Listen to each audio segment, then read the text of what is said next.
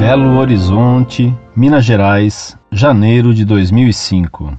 Caros senhores, não sou favorável ao sacerdócio feminino e, por isso, gostaria de saber qual era exatamente a função das episcopisas no cristianismo primitivo. Não era uma função sacerdotal, suponho.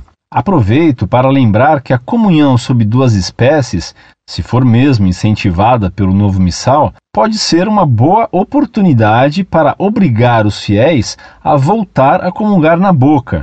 Seria o cúmulo receber comunhão sob duas espécies na mão. Grato.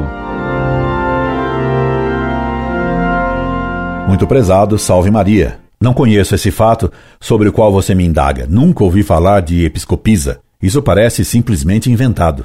Você tem razão plena ao dizer que, se isso se existiu, do que duvido, possa ter sido uma função eclesiástica. Ainda hoje tomei conhecimento do seguinte documento de João Paulo II. Portanto, para que seja excluída qualquer dúvida em assunto de máxima importância, que pertence à própria Constituição Divina da Igreja, em virtude do meu ministério de confirmar os irmãos, declaro que a Igreja não tem absolutamente a faculdade de conferir a ordenação sacerdotal às mulheres e que esta sentença deve ser considerada como definitiva por todos os fiéis da Igreja.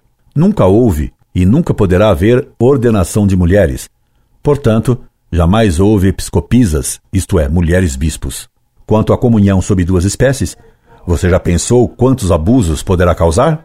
E quantas gotas do sangue divino podem ser jogadas ou derramadas no chão? Por outro lado, uma das determinações do Papa que estão para sair, conforme já foi publicado, é a de que todo fiel tem direito de receber a comunhão na boca. Rezemos pelo Papa, que está sendo muito atacado por condenar sacrílegos abusos.